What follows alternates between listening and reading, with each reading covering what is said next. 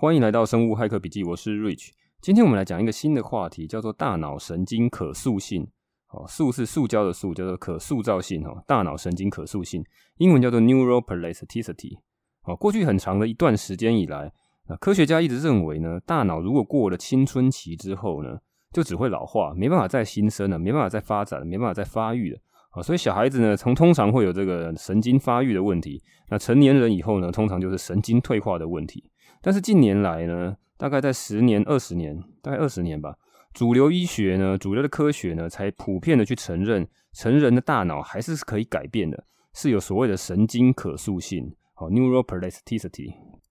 其实早在一九六零年代，MIT 的一个研究员叫 Joseph Altman 哦，他这个博士就已经证明了。在这个老鼠的大脑里面，尤其是已经成年的老鼠哈，它的神经其实是可以新生的，是可以新新产生的，跟当时的这些主流科学家呢、神经学家呢的相的想法呢是完全相反的哦。他们大部分的人呢都认为这个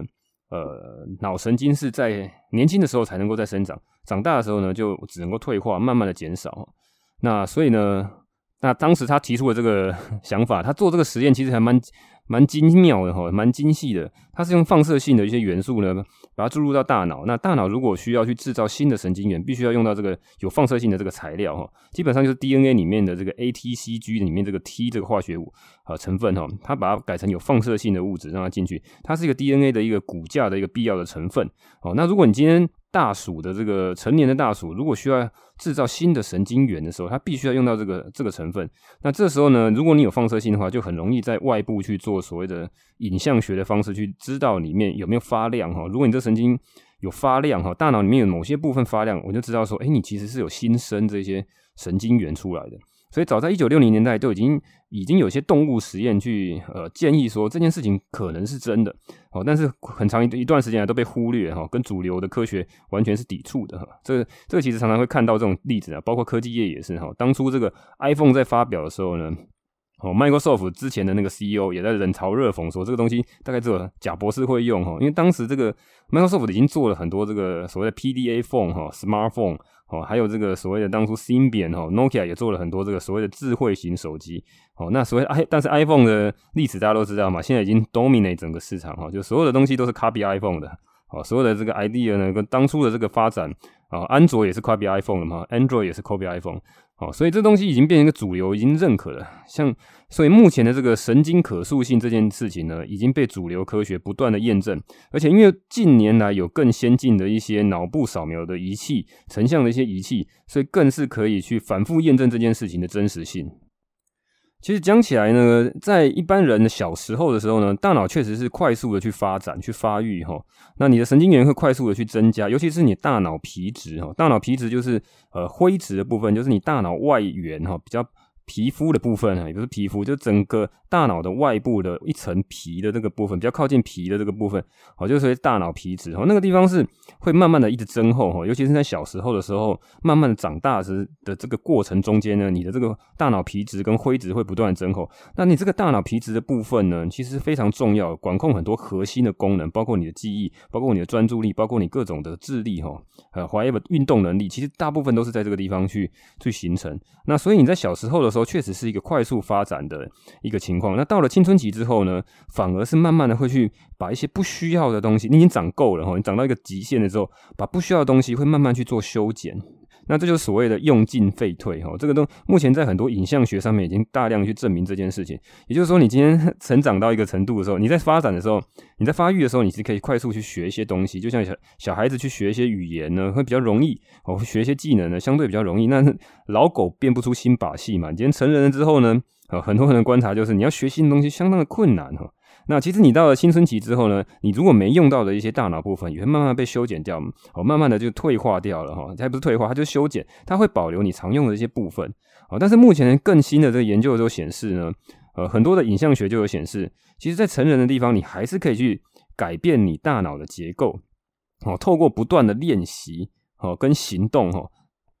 那讲到底就是你可以透过学习的方式来改变大脑。那其实大脑呢，透过学习，其实有三种方三种三个层面来看它的改变。第一个就是化学信号的层层面哈，第二个是结构的层面，第三个是功能的层面。那我们一个一个来看。哎，我们今天为什么要讲这个大脑神经可塑性？其实这个东西呢，跟这个学习有很大的关系哈。那先讲一些就比较基础理论的一些东西，就是所谓的化学信号的成分，就是说，之前我们讲到聪明药嘛，其实很多时候那些聪明的药物哈，所以让你变更聪明、记忆力更好、专注力更好的药物，其实也没有所谓聪明啊，大部分都是让你这个更更专注、更觉醒的一些东西哈，避免你嗜睡了哈。那这些东西呢，其实是影响大脑里面的神经传导物质，包括多巴胺啊，包括一些正肾上腺素哈，这些东西其实就是所谓的化学信号。化学讯号 signal，那这些东西其实就是大脑在这个不同神经元中间要做交换的时候呢，它需要这些神经传导物质来帮忙哦，因为神经元并不是完全的连在一起，它其实中间有一些 gap，有一些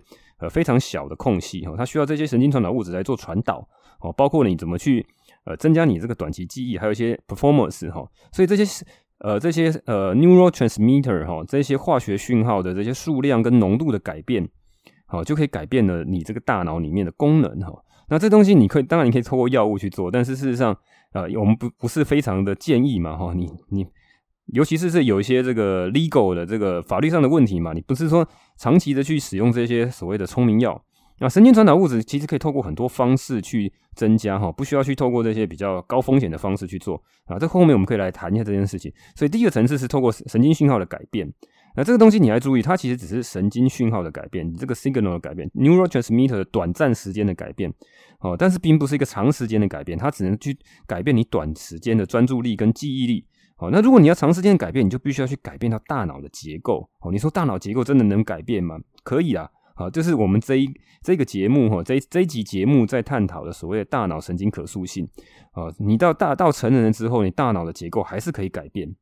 那但是呢，它比较费耗费时间哦，它跟这个长期记忆跟长期的 performance 有比较大的相关哦。长期记忆它长期这个效应其实是会互相影响的哈，包括你你从短期的时候透过这个所谓的神经传导物质的改变哦，那你这个东西呃去训练久了哈，这个回路呢去训练久增强久了，那大脑呢自然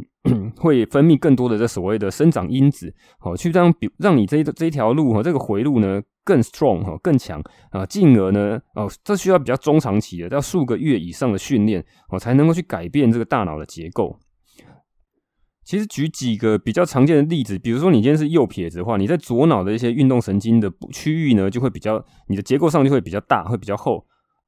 那另外就是也有科学家去做过一些实验，就是在这个计程车司机哈，因为他需要大量去记忆一些地图啊。哦，他他所以他们这个有做过实验，是这个伦敦的计程车司机，那他们必须记录到所有这个伦敦市区非常复杂的这些道路，啊，这些道路他必须要都记起来之后，他才能拿到这个他们的驾驶执照哈。那我想台湾的计程车司机应该也是很强了哈。你要在这个大都会里面去到处钻哈，你必须要记忆大量的地图，所以在大脑里面呢，跟这个空间相关的记忆区也都会比较大。好，这就是很大的证明，说你今天去训练它的时候，你大脑结构确实是可以改变的。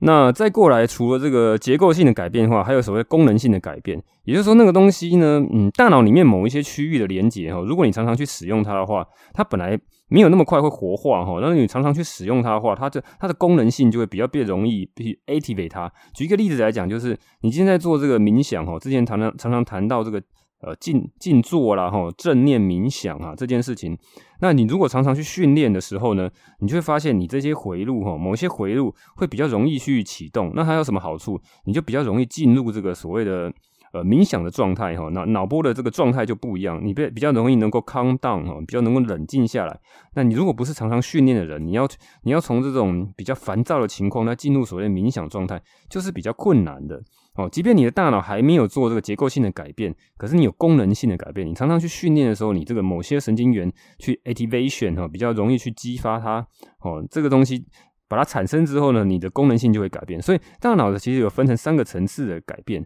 哦，第一个是化学讯号哈，这个呃 signal neurotransmitter 这些哦这些东西的改变。第二个是结构上的改变，你必须要长期的训练。第三个是功能性的改变。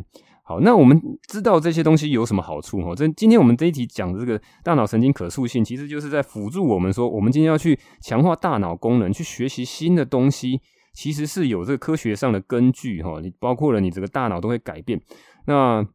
我们就可以来谈几个比较常见的，怎么样去增加你的大脑神经可可塑性哈？怎么让你的 neurotrans 呃 neurotransmitter 啊，你的结构呢，你的这个功能有些改变哈？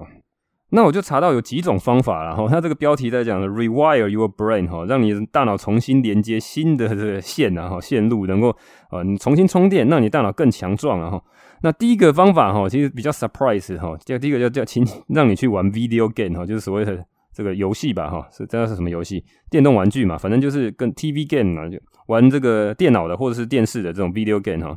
好，它它这个好处就是你可以增加所谓的认知功能、认知能力啊，包括你这个反应时间，包括你的记忆力，还有你这个多多工哈 multitasking 的能力，还有你这个所谓的心智上面的这个空间的这个 rotation，就是空间旋转，你可以比较有这种空间概念哈。那这是好处。另外还有一个是可以让你的情绪控制能力也比较好。诶，真的真的是有这样研究吗？哈，我看到这这个文献是有这样写，包括你 self regulation 哈，你可以让你的你感到一些东你你。感觉到一些东西，然后你马上要去做反应，你可以去做比较好的 regulation，你可以去控制它，哦，你这情绪上面的控制可以比较稳定，哦，有这边有这么多好处，但是相对的哈，有很多人也会造成所谓的 internet gaming 的 disorder，哦，这个是已经写在这个美国的精神科的医学会里面这个诊断里面，就是网络游戏。应该算成瘾嘛，或是它叫它叫 disorder，disorder 通常就是一种病症了哈。disorder 讲的比较好听的，絮乱哈，但事实上就在精神科里面，disorder 就是讲这个这个病症哈，叫做 internet gaming disorder 哈，在那个美国的精神科医学会上面已经定义了这个东西。那在 WHO 世界卫生组织，他们是定义欧洲比较偏欧洲，他们有个 ICD 的另外一个呃所谓的诊断那个一个方法哈，其实也把这个游戏的成瘾也列成一个病症哈。所以你想，你在玩游戏的时候，虽然你可以去增加你的大脑神经可塑性，你可以训练到某些大脑的功能，但是也是要去注意到它可能有这个成瘾的危害哈。那我就大概去搜寻一下这个东西，我就看到一些英文的文献，它竟然有个例子在讲说，诶，二零一五年的时候，有个台湾的这个在网咖里面的一个宅男阿宅哈，就玩玩玩玩玩到这个这个猝死。那我想说，诶，怎么英文的文献、英英文的新闻有写到这个东西？我去查一下这个我们中文的自己的新闻，台湾的新闻。啊，结果一查发现，好像每一两年都会有这种新闻哦，就是突然间就会有人在网咖暴毙，突然间有这种网咖里面猝死的这个新闻，诶，还不少诶。那我想说，这个东西好像也蛮常态的。那后来其实是我曾经听过一个心理学家学家在讲，这个所谓的网络成瘾的这个问题，其实只是冰山一角。也就是说，它并不是你要去治疗，所谓他去呃离不开网络。哦，每天都像黏着网络，然后二十长时间高强度的去玩游戏，这件事只是表象。那事实上，它更深层的一些问题，就是他可能会有一些呃心智上、心理上面，或是精神上面的一些问题，包括他可能有这个忧郁，哦，包括他可能得不到满足，他必须要一直用这个网络上面的世界才能够去满足他这个。精神上面的快乐哈，他可能在现实世界上得不到满足，甚至他会有一些焦虑、忧郁的情况，他必须一直要在呃网络世界里面。所以你如果不去治疗其他的这些问题，啊，只是去单纯去看这个网络成瘾的话，通常效治疗效果都不是很好。那我查一些英文的文献，他们都建议说去做一些所谓心理治疗哈。那我不晓得他们没有想得很详细。OK，好吧，那所以说回来哦，玩游戏这件事情呢，虽然是可以增进一些大脑的功能哈，包括你这个。呃，反应的时间，包括你某些记忆力，还有你这个多功处理的能力，还有这个心智上面的空间旋转的能力，哈，甚至你所谓的可以改变你的情绪上面的这个呃比较更稳定哈，可能 self regulation。但事实上，你确实需要很很明确的知道这件事情哈。如果我们在做 biohacking 的时候，我们知道我们在做什么事情。好，如果你今天本来就是一个重度的这个游戏玩家哈，那你自己也要是要控制这个时间，因为部分时候。很大的时候会影响到你的生产力嘛？你你在游戏里面的时候，它是个娱乐，你其实没办法在游戏里面得到你你没办法在里面生产什么东西，除非你今天是个职业的这个哈这个电竞选手，或者是你是职业在这个做这个。呃，直播主哈是做 streamer 哈，但否则的话，一般人其实就是纯粹的娱乐，所以必须还是要很注意怎么去控制这些时间。那说到这个控制时间，我确实有找到另外一个方式去去，等于是去做个 balance 哈，就是所谓运用呃用另外一种方式去控制你怎么样不要过度的成瘾在这个游戏上面啊。那其实很简单，就是所谓的运动哈。运动呢，有很多人在讲啊，就是你运动其实是可以平衡。你想要去玩游戏的一个欲望哈，如果你已经增加你运动的的时间跟强度啊，确实是可以的，呃，去平衡掉说你快。呃，更深度的去做这个网络网络游戏的成瘾了哈。那运动我们之前有讲过啊，那个呃，HIIT 嘛，H I I T 哈，高强度间歇训练，呃可以让你在家里面呢，你就可以不用到外面去训练哈。那你也可以去做慢跑。那所以这边运动也很建议去做这种有氧性质的这个运动啊，确实是可以去做呃，fight 这个网络或是游戏成瘾的这个问题。那因为这运动其实做大量研究嘛，因为运动产业也很大，所以他们有很多钱去去资助呢，大家去做这个运动跟大脑的这个连接。啊，不管反正一大堆所谓的什么神经滋养因子啊，各种的什么成长因子哈，一大堆 BDNF 哈，IGF one 哈，VEGF 一大堆 GF 哈，GF 就是 growth hack 的呃，不是 growth hack，growth factor 哈，成长因子哈，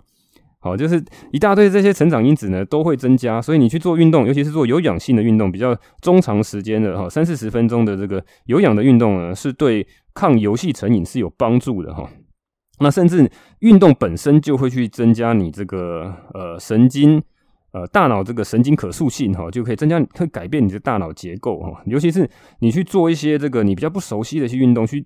其实大脑就是这样啦，如果你很熟悉的话，代表说你这个这个东西已经在你大脑形成一个呃固定的回路跟一些结构，所以你可以做得得心应手。如果你今天去学新的东西啊，就相对比较困难的时候呢，大脑的回路就会重新去啊重新去接线，所以有些地方就要重新长出来。所以你这这就是为什么我们常常在学东西，成人在学东西的时候相对比较困难啊，因为大脑必须要去长长出新的肌肉来啊哈。那再来就是第三个呢，如果你要去增加这个大脑神经可塑性的话呢，你这样第三个你可以去做学新的语言哈。那这个语言有也跟的也相当多的研究在讲说，你在学语言的时候去会影响到你大脑的灰质跟大脑的白质哈。那灰质刚刚有讲过，大脑灰质比较就是呃靠近这个大脑表皮的部分哈，外层的这个部分叫灰质哈。大脑灰质呢，其实跟语言。跟注意力、跟记忆力、跟情绪，哈，跟这个运动的技能都有各种相关。那基本上它就是整个大脑最核心的一些功能部分，所有的神经元大概都在这个地方，哈，去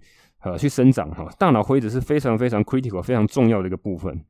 啊，那所以你今天在做运动的时候，大脑的灰质呢，其实是可以有很好的可塑性的，可以可以改变大脑的灰质。那即便是灰，除了灰质以外，哈，大脑的比较中间核心灰质，呃，比较靠里面的东西，哈，是白色的，哈，比较靠近白色，叫做白质。那原本科学家认为大脑的白质其实没什么路用，哈，没什么用，哦，最早的时候认为它没有用，因为主要的功能都在这个外面这些皮质啊、灰质这种东西都已经完成了。但是后来呢，就发现它其实。呃，现在的科学家认为这些白质的部分呢，呃，把它比喻成一个所谓的 subway of brain 哈，这是什么意思？就是它其实做各个脑区不同区域的这个连接，哦，它因为中间其实是白纸是比较靠中间的部分哦，灰质是比较靠表层那个部分，那些皱褶的那些部分是灰纸，那中间是白纸，所以你各个灰质中间的连接还是需要透过白纸去做连接。那就有很多理研研究嘛，哈，大脑的连接跟这个通讯呢，其实就是要透过这个呃白纸去做到的。那后来有有更新的研究在在讲到青少年很多的焦虑跟这个中间的这个 白质的异常呢有很大的关系。啊，那你如果白质中间这些白质哈，叫做它叫做呃英文叫做 white matter 哈，那那个灰质叫做 gray matter，你那个 white matter 哈，如果有发炎的反应的话，也会导致你这个。血脑屏障部分的失效，哈，血脑屏障就是大脑跟这个血管中间有一个比较厚而坚硬的一个部分，所以大部分外来的一些呃对大脑有伤害的物质，或是一些发炎的物质，或一些抗原呢，是不会进到血脑屏障里面，它是保护大脑的一个功能。那如果你今天白质有一些呃，当初认为白质没什么用哈，但是如果你白现在白质有些发炎的话，你的 BBB 哈血脑屏障。呃，就很容易被突破哈，那外面有些不好的东西进来，哦，导致你一些大脑一些不好的情况发生，哦，所以白质其实也很有用。所以你今天在学习新的语言的时候，除了你我们当初认为灰质会去做大脑结构的改变以外，哦，白质也会做一些改变。哦，学新的语言就是这样 学新语言非常的痛苦嘛，非常的辛苦。对，你今天要要精通一个英文就已经非常困难，如果你要学其他的语言。啊，相对比较困难。这个我有有听到，呃，之前有一个例子哈，就是我忘记是在哪一个地方，应该是中国哈，某一个科学家，好像是作家还是科学家哦，他会讲两个语言，那应该也是移民到国外，但是他后来这个年纪大的时候有这个脑部中风的问题，那后来呃慢慢复健好了之后，他发现他的这个中文的语言能力丧失了，只剩下英文的语言能力。哦，那这样子的话，那就可以证明一件事情，就是说你今天讲不同的语言，其实是在大脑不同的 region 哈，不同的区域去做这个 activation 哈，去做这个启动的。所以你今天他刚好去伤害到他这个中文的部分，然后他保留了这个英文这个讲 speaking 的这个能力哈。所以呢，呃，你今天可以学更多的语言，你可以去活化更多大脑的不同部位啊。这个提到这个有个电影叫 Lucy 嘛，对，你开发更多的部分，你可以变成更厉害的一个超人哈。啊，电影是电影啊，但是真实世界大概没有像他那么这么夸张的一个做法。好，那再过来学习新的语言呢，有几个很好很大的好处。第一个，你可以强化你解决问题的能力，啊，包包括你还有可以去强化你这个创意思考的能力，也可以去增进你的这个 vocabulary。当然，你去背英文，你去背单字，你会增加你这个单字词汇能力，还有你阅读理解能力啊，并而且还会增加你这个多工的能力，multitasking 的能力。哦，反正各种好处都有啦。学英学语言本来就是一个很辛苦的事情，你要大量的去啊灌输、去记忆、哈、去模仿，这个让大脑的结构改变，你才可以学得起来哈。否则的话，你一下就忘记嘛。如果你只是神经传导物质的改变，那一开始啊记得这个字，后来根本就记不住嘛。你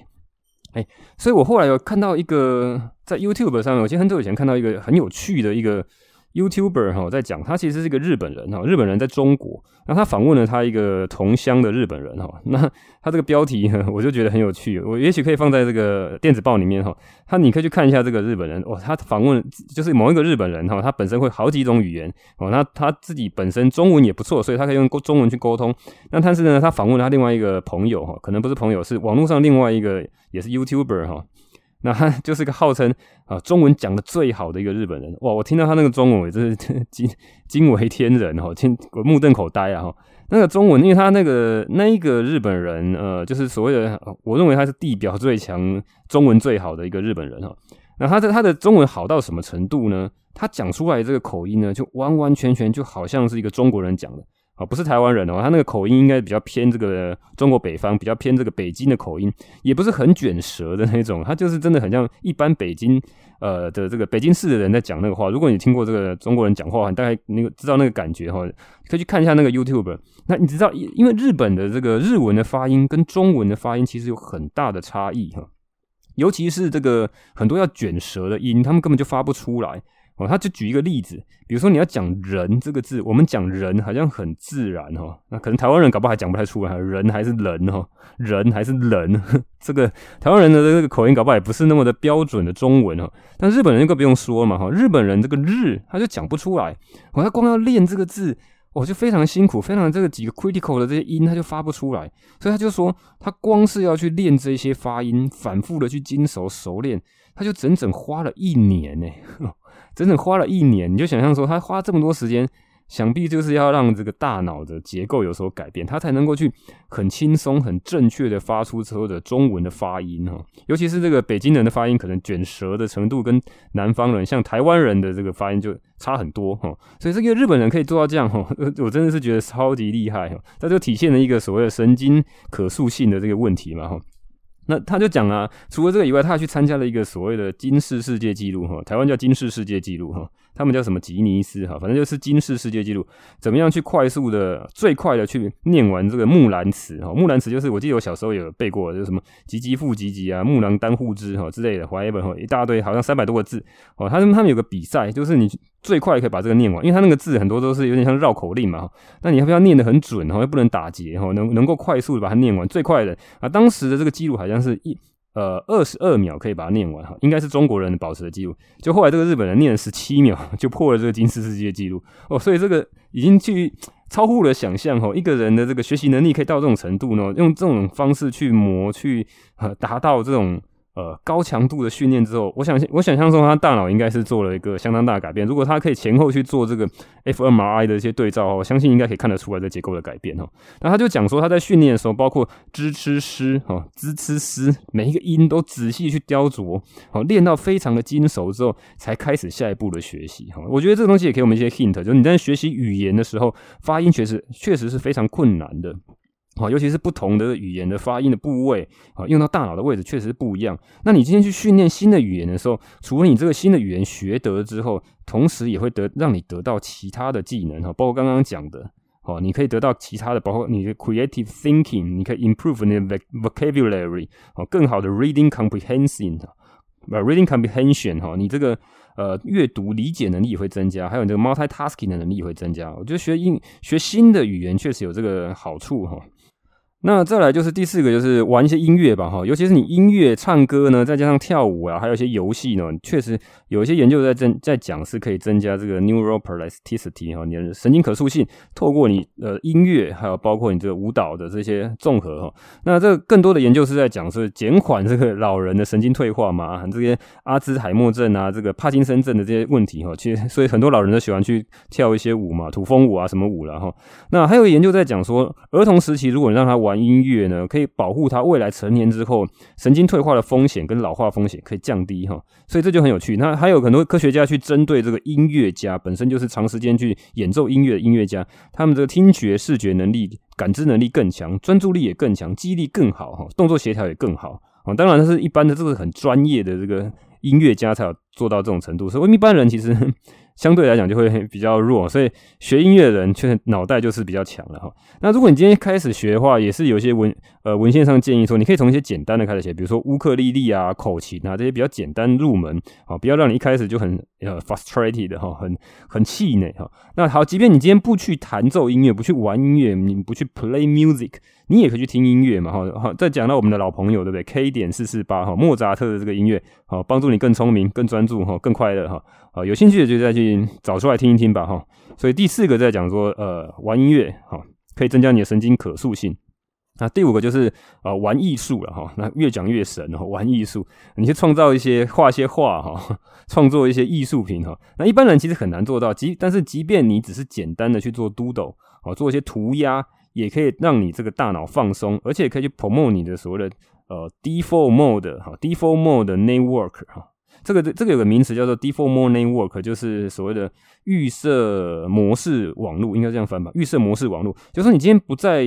什么都不做的时候，放空的时候，比如说你在冥想的时候，或者你在放空的时候，啊，不是一个在很专注去学习什么东西的时候，它是一个相反的。那其实你并不是脑袋里面并不是什么活动都不不动哦，你其实是有一个预设模式的网络在在运作，比较活跃。好，所以你今天在做冥想的时候，是那些啊预设模式的网络，某些区块脑袋里面，你如果去做电脑成瘾的话，啊，你像去成瘾这个大脑的话，你会发现某些区块是亮起来的。好，所以你在 doodle 的时候呢，你在画一些涂鸦的时候呢，可以帮助你放松，也可以去 promote 你这个 default mode 的 network 哈，让强化这些 default mode 啊，让你更冷静哈，啊，增加你的专注力，而且可以去呃打断一些你不想要的一些不好的习惯哈。好，所以你去。即便是简单的涂鸦，大概就可以达到这个效果了哈。你可以试试看，小时候常常涂鸦嘛哈，上课很无聊，什么东西拿来涂，什么东西来创作，这让我想到一个，我小时候有一个妈的一个很天才的一个涂鸦的高手，超级天才。哎，果然妈的国长大之后就就非成就非凡哈，到国外拿一个 PhD 呢，非常强大哈。啊，那后来我又在网络上再搜寻一下啦，讲到这个艺术啊，涂鸦的东西啊，还有人在讲到所谓的 mindfulness 的 doodling 哈。就是你怎么样去正念，正念冥想里面也可以并入这个涂鸦哈。你涂鸦里面其实是个放松啊，一个跟这个所谓的静观啊哈，所谓 mindful 的 meditation 呢、啊，跟冥想又有关系哈。有兴趣也可以去查一下哈。所以我觉得涂鸦也不错。刚才哦查到这个之后，我最近也刚好就把这个本子拿出来，要涂鸦涂一涂，哎，心情确实是有好一点。好久都没有回到这个小时候这种 有需要无聊时间涂鸦的问题，因为现在全部都在用电子化嘛，都用电脑打字了嘛哈。好。好吧，今天节目大概就讲到这边了。那我们再看一下有没有有五星留言来看一下好了。诶，好，翻了一下，这一次没有没有五星留言啊，呃，应该是没有五星留言吧？上次那个都念过了哈。那那好吧，那这些大大家如果听的人哈，赶快有机会赶快来留言一下哈。你们都听那么久了哈，如果觉得这个节目还不错哈，来给我一些鼓励啊，来先问一些问题的啊。如果你问题有问题的话，就可以在这个 Apple Podcast 上面做五星留言，或者是你可以到我的脸书粉专上面去做留言。哦，那我是建议大家哈，我有放在一个置顶的文章，那上面有大概简介一下我这十几集里面的这个内容，我大概写在这个内文里面。所以如果你要分享的话哈，麻烦一下你分享我置顶的这个文章哈，最上面这个置顶的文章哈，上面写这个生物骇客笔记哦，然后他讲这个所谓的呃升级大脑、增肌减脂，还有对抗焦虑哈，几个大的标题，然后里面内文就讲到呃，我是故意把里面的所有的集数的这个标题都写出来。那如果你分享到你呃个人的脸书上面呢，大家看到这哪些标题？题有兴趣，也许就会比较点进来帮我增加一些新的粉丝嘛哈。哦，对。上一周哦，应该上周还上上周，我的日更哈，一到五都日更哈，狂更。那那再过来这一周呢，就就比较没有再更新了哈。记得就更新一次之后呢，就没有再更新。那因为这一周我比较忙哈，我一直忙新的这个 biohacking 的一些试验跟一些文献的这个研究了哈，所以就比较忙，所以比较呃没有空。我我一直有想要录音啊，而且我我也准备了一些资料哈，像比如说准备这个神经呃可塑性的这一集呢，也准备了不少资料哈，所以其实一直没有时间录音啊。那下下一周呢，应该会相对比较密集的一些做。那另外就是我想要再去做一些这个 promotion 哈，做一些 growth hack 哈。那看大家有没有什么建议的哈？我想要买一些这个呃付费订阅的这个东西，让给大家抽奖哈，看大家有没有兴趣啊？比如说像那个 M 观点，很多人是 M 观点 Mula 的这个忠实粉丝嘛。最近他们呃 Mula 在做这个特价，他这个科技巨头解码有时候做特价嘛。那我想说呃可以去买一些这个比较短时间的这个。免费的兑换券哈，给大家来抽奖哈。那只是说，我现在还没想到怎么样去办这个活动啦。我想说，要请大家这个在脸书上分享呢，好像来来抽奖呢，感觉还是很奇怪哈。这个东西分享应该是说，大家真的觉得有帮助再来分享哈。那或者是要怎么去做？我还没想到。那这。这个礼拜就跟大家交代一下，就是很多时候在忙新的这个东西哈，可能未来会整理起来给大家新的节目，因为我自己还在测试嘛哈。那另外就是我在想怎么去在做节目的这个 growth hack，怎么去成长更多的听众哈，怎么样去做？我也我也看了很多这 growth hack 啊，怎么去增加听众的一些文章呢，跟一些影片哈，跟学一些新的技能哦。所以今天这个更新就比较慢一点，所以跟大家讲一下，不好意思哈。好吧，那今天节目大概就这样了哈。好，我是我是 Rich，这里是生物黑客笔记，好，拜拜。